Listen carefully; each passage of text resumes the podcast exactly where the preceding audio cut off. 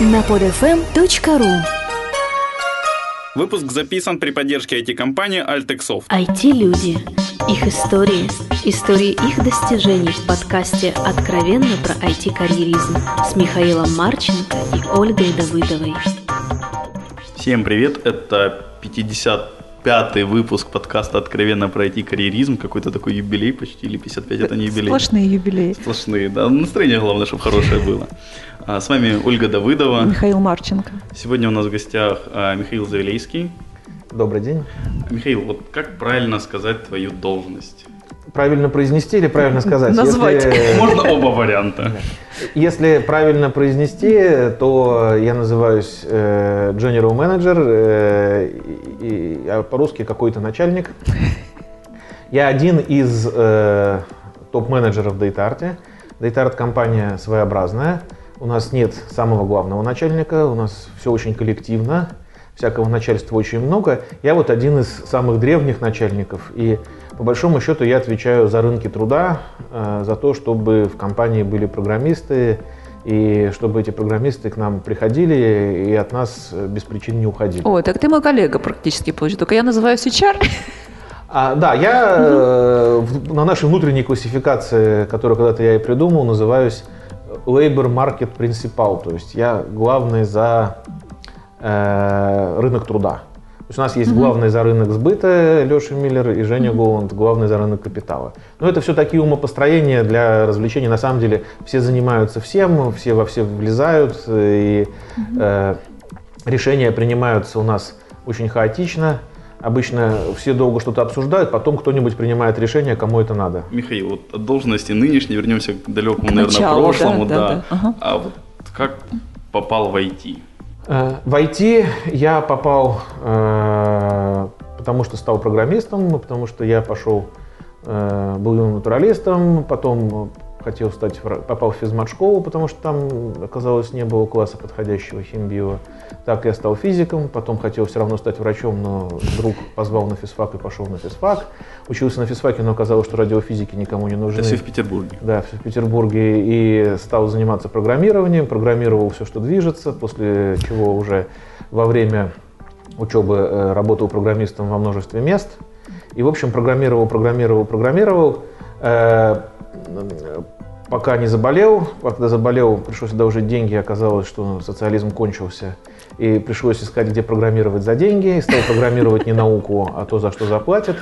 А дальше уже был небольшой путь до того, чтобы э, как бы начать то, что называется, делать карьеру. За него это вот именно делание карьеры два года, после чего э, я сменил три места работы и попал в DataArt. Э, То есть для того, чтобы построить карьеру, да, да, достаточно двух лет.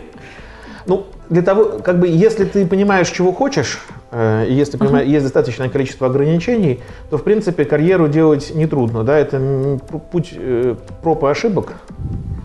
Там э, нет э, каких-то таких вот законов, да, почему, э, почему нужно там что-то высиживать. Да? Ты находишь э, места, где ты нужен э, и где ты можешь со- себя реализовывать и двигаться вперед. Там можно развиваться до какого-то предела. Если перест- такая возможность исчезла, нужно что-то с этим делать. Вот, если такого места не найти, нужно что-то менять. А для того, чтобы что-то менять, нужно искать возможности. Для того, чтобы искать возможности, нужно чем-то заниматься. Чем? Чем угодно. Случайный поиск здесь лучшая стратегия. От слишком большой рефлексии только настроение портится. То есть это нормально, что я за пять лет 7 видов работ сменил. Да, э, как ничего в этом такого, главное, что доставляло удовольствие. Может быть, э, Ну, закончишь как, а, как- кстати, как по, Роберт поводу- Аспен писателем. как по бы поводу удовольствия себе или окружающим. То есть это же не всегда совпадающие. Ну, доставлять всегда окружающим исключительно удовольствие – это сложная задача. Вот. Окружающим главное не вредить, э, а себе доставлять удовольствие. Вот это это главный принцип. Понятно. А то есть в Датарт ты уже пришел, то есть ты его не сооснователь. Вы э, как бы здесь интересный момент, да? Я э, пришел в Детарт э, как раз в связи с тем, что Детарт создавался как интернет-компания, а э, потом Туда потребовалось нанимать программистов, делать какие-то проекты там полувнешнеинвестиционный. Собственно, под это дело я там и появился, продав э, туда компанию, в которой я когда-то до этого работал, такой стартап маркетсайт был, который зачах. И он был выкуплен, собственно, Женей Голландом. А потом произошла некая развилка. Да? Часть э, Детарта превратилась в Mail.ru, и потом наши пути разошлись. А и туда, вот, в конце концов, ушла вся энергия продуктовая, стартапная и так далее. А сервисная часть, она э, осталась в Петербурге, а потом уже распространилась из Петербурга на другие офисы. И DataArt стал сервисной компанией. Поэтому DataArt как компания, которая разрабатывает ПО, и, точнее оказывает услуги по разработке ПО, во многом начинался с меня и коллег в Питере. Да? А DataArt э, как э, бизнес, как зарегистрированное американское юридическое лицо, он начался за год до этого в Нью-Йорке Э, Женей Голландом основном был. И перерос, получается, в Mail.ru, если я правильно сейчас часть, понял. Часть, mm-hmm. часть, часть, вот Mail.ru родился внутри DataArt. Это был софт DataArt, MPOP такой проект, который решили выложить за бесплатно, купили для него домен под названием Mail.ru, и все, и все понеслось. Вот. И э, вот этот рост Mail.ru э, чуть не угробил сам DataArt, и вообще вот говорят, что очень редко в жизни бывает возможность сделать что-то на черновик и на чистовик. Угу. Вот у Дейтарта было два этапа. Первый этап был в момент буба, бума доткомов и в момент, когда мы работали на порожденной нами Mail.ru, который получил большие инвестиции. И вот это было с 98 года по 2001. И мы были ужасной компанией. Э, в общем, мне в основном стыдно за то, что происходило с нами тогда. Э, коллеги со мной часто не соглашаются. Это было естественно, это не было безобразно, но мы были быдливые, нахрапистые, считали себя самыми умными и были типичными айтишниками в худшем понимании этого слова. Да? Вот. Э, а потом случился удар, да, потом катарсис, как в известном фильме, случился крах доткомов, с Mail.ru мы разошлись, все наши клиенты умерли, э, Детарт тоже чуть не умер, сократился сильно, выжил и после этого переродился. После чего Детарт утратил значительное количество амбиций и гипертрофированных представлений о том, что мы самые правильные, самые умные. И мы стали любить заказчиков, мы стали сервисной компанией, потому что пришло ощущение, что счастье это заниматься тем делом, которое тебе нравится. А вот для себя, да, то есть вот э, это, это, это уже больше 10 лет, по-моему, да, с Детартом? 15 лет. 15 почти. лет, да. И больше не было никаких желаний куда-то еще сейчас. Что, что дальше? Что, было, что потом? Было, Как бы у всех возникает желание куда-то угу. еще и как-то дальше. Никого не видел другого угу. с другими желаниями. Возникает в среднем каждые 3-5 лет. Угу. Я э, решал для себя проблему первый раз, э, единственный, когда мне было интересно, потому что страдаешь от проблемы диссонанса. Ты же не знаешь, как мир устроен, сколько всего хочется попробовать. Ты сидишь здесь, занимаешься одной и той же фигней. Как да? вот. Э, поэтому я пошел в бизнес-школу на MBA поучиться, чтобы посмотреть на множество других совершенно не похожих на меня людей, которые успешные и талантливые. Где MBA был? MBA это была Стокгольмская школа экономики в Санкт-Петербурге, то есть это филиал Стокгольмской школы, там угу. были модули э, за рубежом, большая часть их была в Питере, некоторые в Москве. Было достаточно удобно. И это была очень интересная э, организация, не похожая на шведскую материнскую школу. Шведская школа, она типичная хорошая школа MBA, очень похоже. Супруга у меня училась в Авлерике, то же самое. Там Женя Голланд учился в американской школе. Ну, может, чуть похуже, но она ну, не угадала совсем с выбором. Но, тем не менее, э, все, все очень похожи. А вот э, э, Стокгольмская школа экономики в Питере именно была очень интересной штукой, потому что они издали книжку «Фрикономика», они подтянули туда количество э, серьезное свободно мыслящих э, менеджеров, предпринимателей. Было, было очень интересно. Я как раз застал еще конец этого периода, когда там жизнь кипела и бурлила. И было очень занятно. Я там поучился сначала на программе по э, брендингу, потом пошел учиться на MBA по стратегическому маркетингу. Э, учился я этому, потому что я в компании занимался всем в разные периоды, кроме э, маркетинга и продаж. Поэтому я решил этому поучиться для гармонизации личности. Было очень интересно. Во-первых, разбавил скуку. Во-вторых, я посмотрел, как устроен внешний мир. И после этого укрепил, укрепился во мнении, что э, в общем, если э, хочешь, э, чтобы было интересно, ну, сделай так, чтобы тебе было интересно.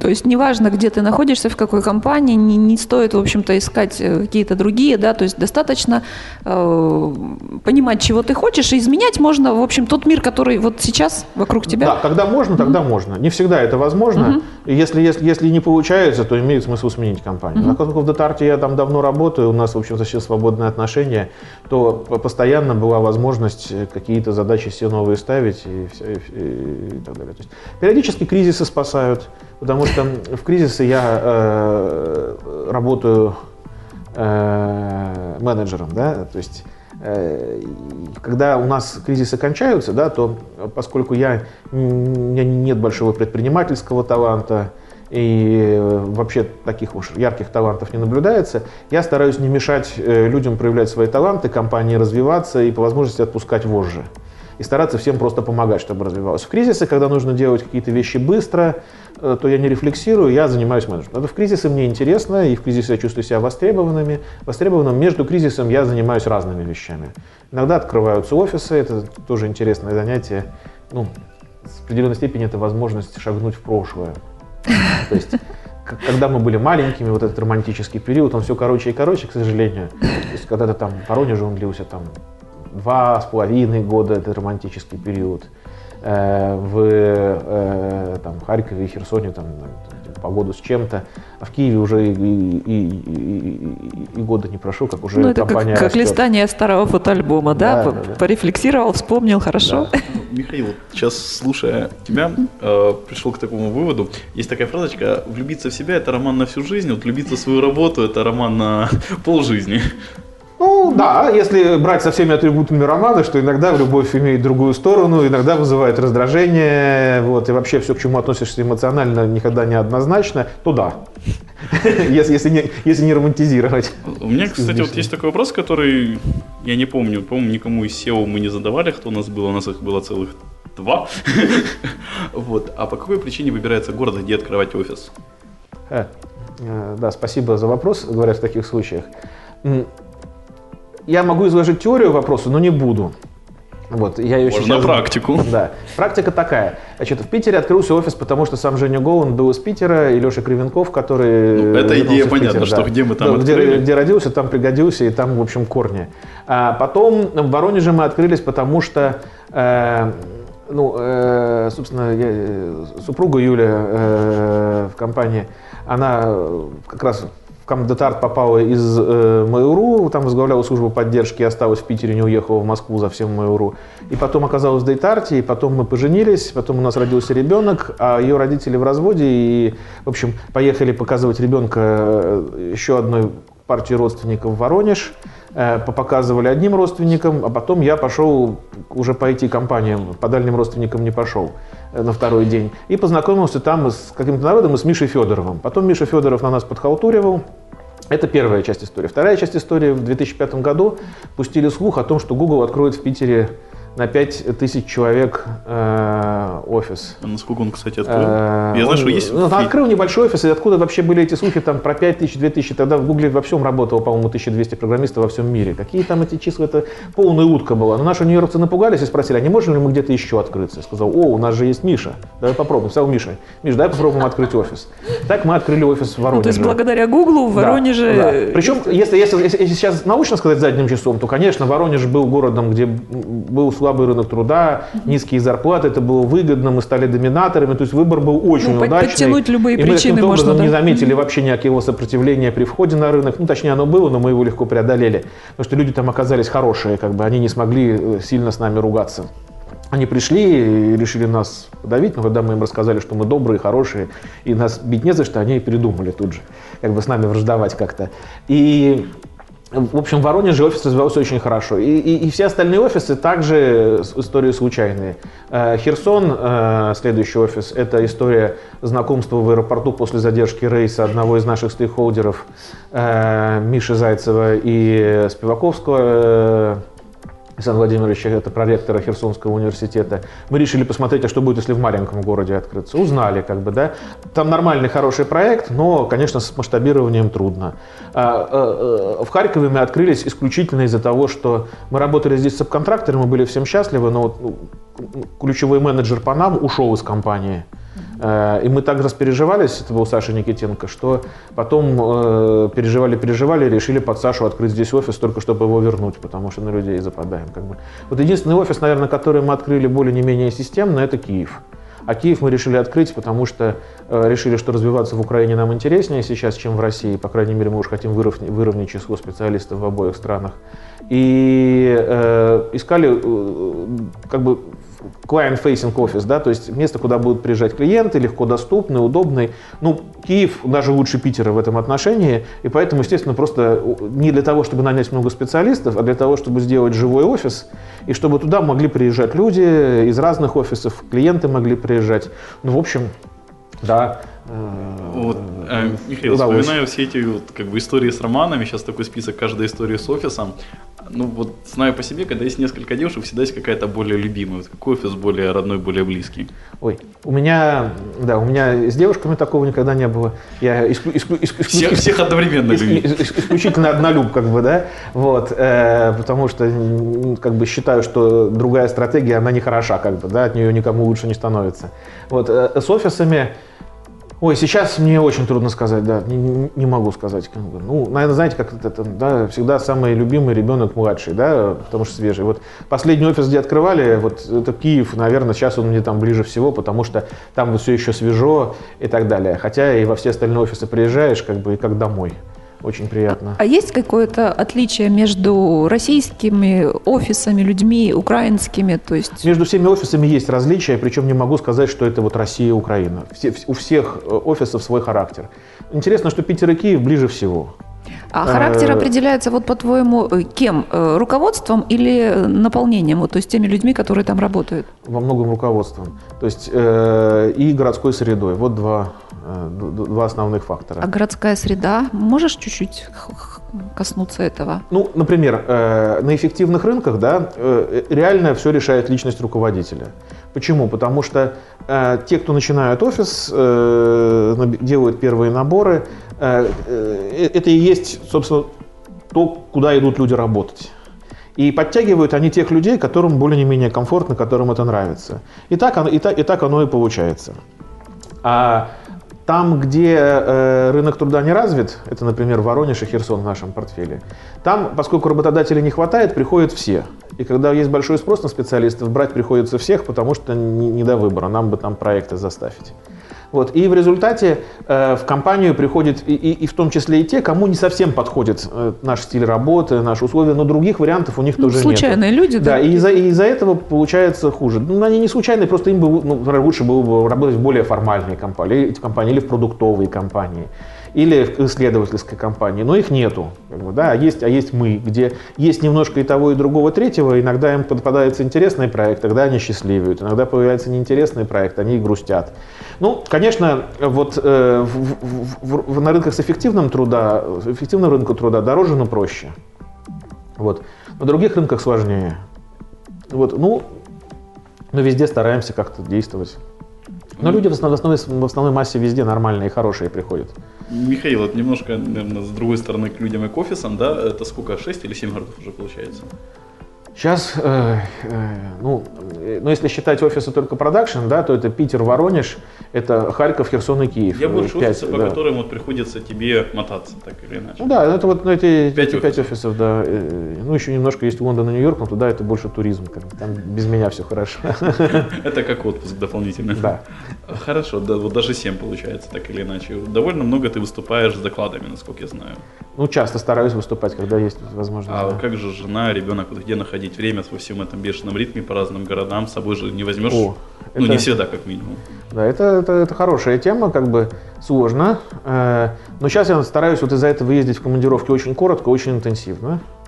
Вот, э, вот сейчас как в Харьков такой этот марш-экспресс-бросок на да, два дня. Да, да, да, да, вот стараюсь делать точечно. Раньше, когда ребенок был маленький, ему было все равно, пап с мамой, бабушка с дедушкой или кто там сидит, было проще. Вот мы в Воронеж с Юлей сидели там недели через неделю, э, вот и фактически открывали офис в полуручном режиме сами.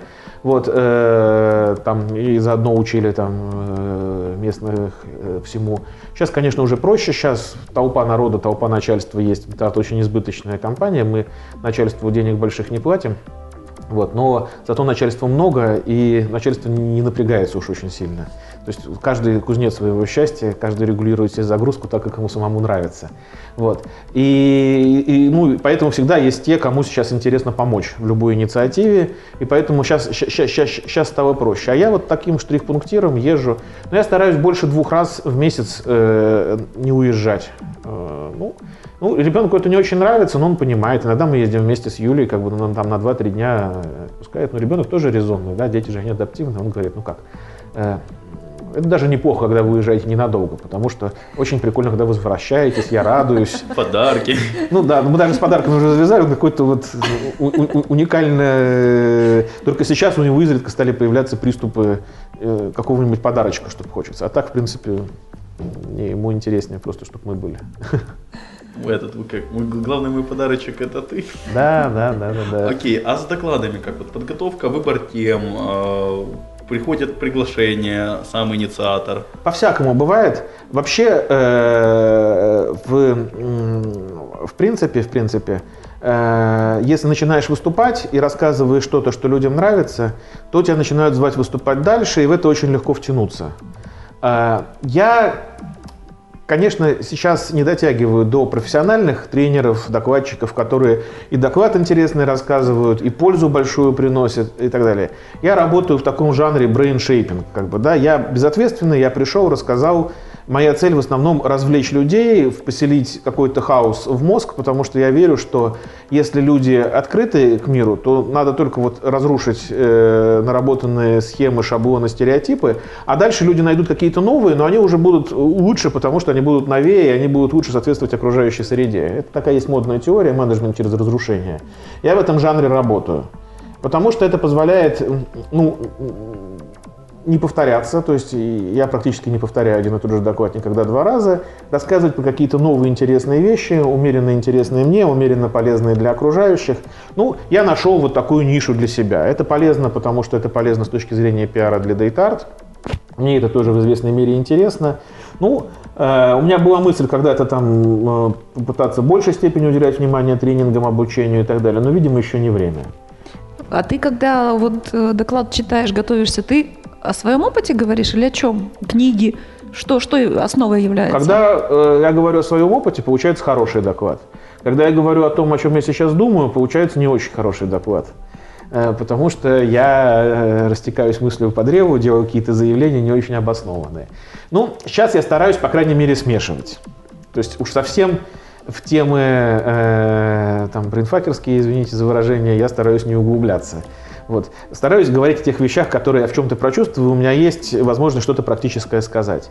Но тоже здесь же есть еще и э, э, некие нюансы, да, там, о конкретных практичных вещах, в общем, рассказывать компания не очень заинтересована, это же конкуренция, борьба и так далее. Поэтому иногда, иногда об этом рассказываем, но в правильных сообществах и так далее, в цехах, где тебя поймут, а не в белую светку в копеечку.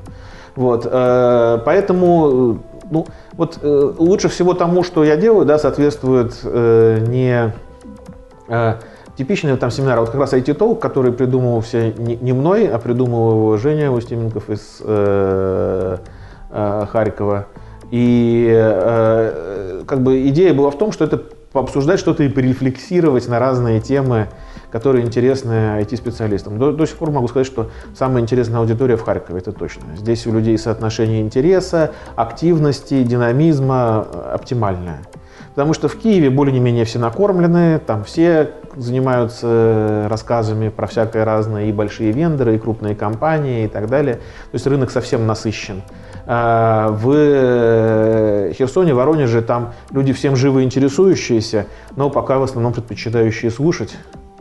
А если кто-то начинает возражать, то он, у него уже какая-то очень мощная теория есть по этому поводу, редко основанная на чем-то осмысленном, но теория сильная, и человек не готов переубеждаться. А вот в Харькове чудесно, здесь все время такой чувствуется живой обмен мнениями, мне вот больше, больше всего нравится. Это такой молодой город, да, такой вот? Ну, как бы я тоже позволю себе какой-то стереотип навесить, да, но вот в Харькове очень забавно, если ходишь э, в рестораны или еще где-то, то там сидит средний класс, как бы, да, и вот в Харьков это уникальный город, где средний класс это сплошь э, программисты и коммерсанты.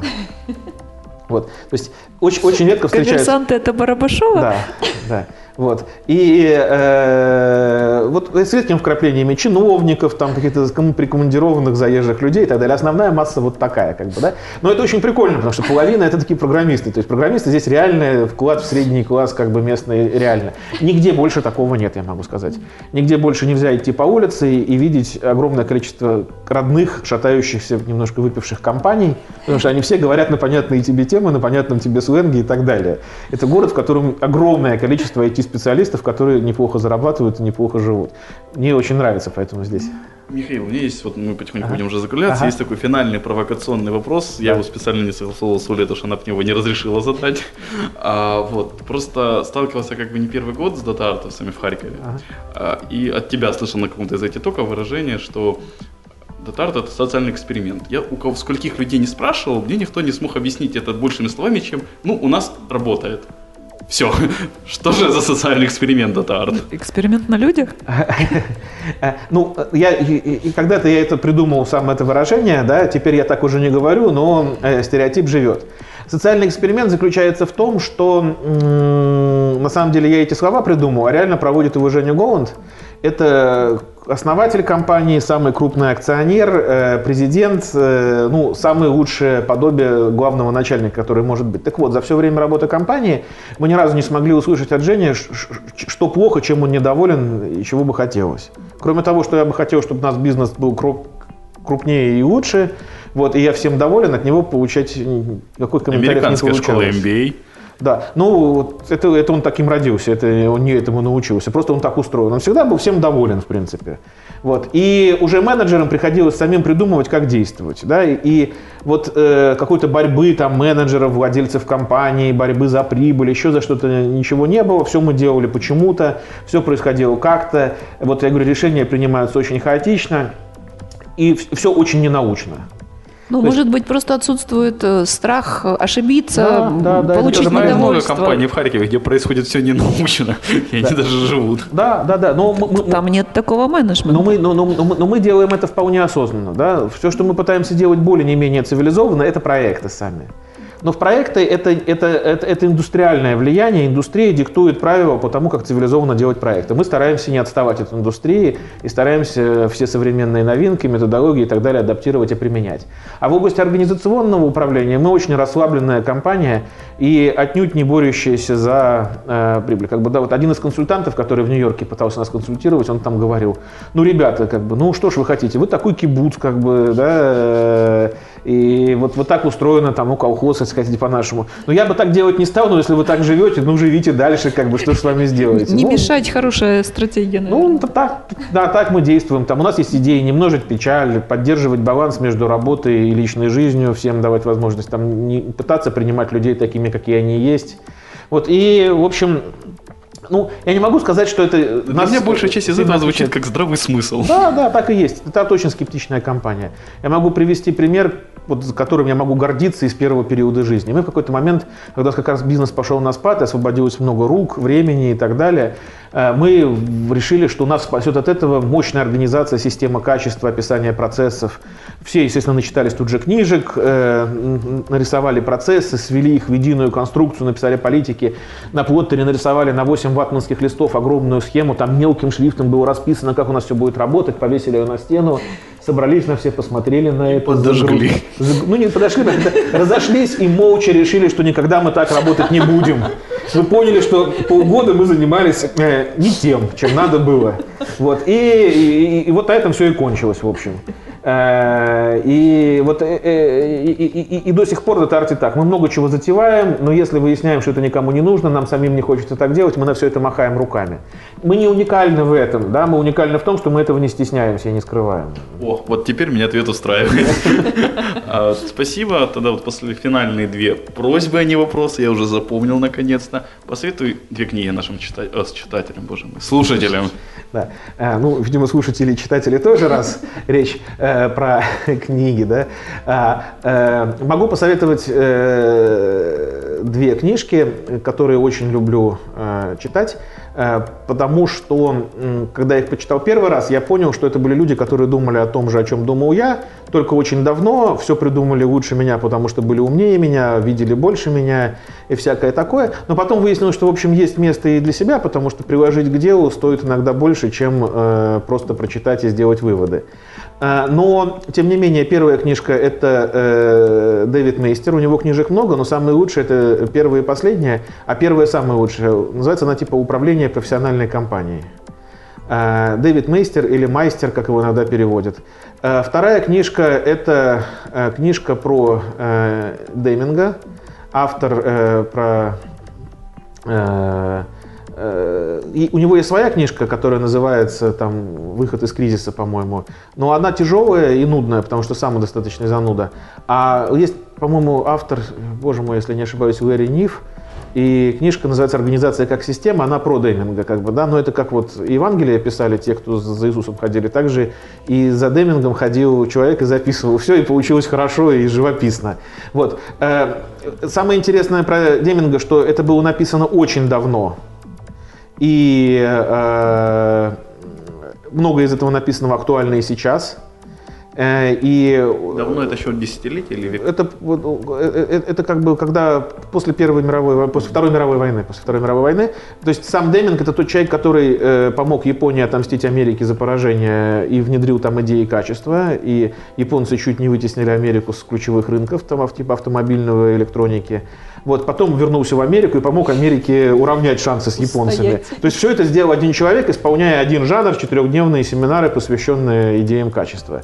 То есть очень стоит про все это почитать, и тем, кому интересно вообще идеи качества, откуда они пошли и что это на самом деле, очень-очень-очень полезно. Это истоки. Плюс он большой гуманист. Мейстер – это человек, который все знает про профессиональные компании, тоже очень хорош. Вот, все, если две, две. Две, супер, спасибо и пожелания нашим слушателям. А, ну, желаю я, в общем, э, теперь мне, правда, придется, будет сложнее, придется чего-то еще желать, но всем я всегда желаю э, здоровья и удачи, потому что остальное, мне кажется, в наших руках, э, кроме этих двух вещей. Так что этого и пожелаю. Окей, большое спасибо, Михаил. Э, большое спасибо слушателям, что слушали нас. Все пожелания и комментарии мне на почту шами 13 собака Всем спасибо, всем пока. Пока. Спасибо. Откровенно про IT-карьеризм с Михаилом Марченко и Ольгой Давыдовой. Скачать другие выпуски этой программы и оставить комментарии вы можете на podfm.ru.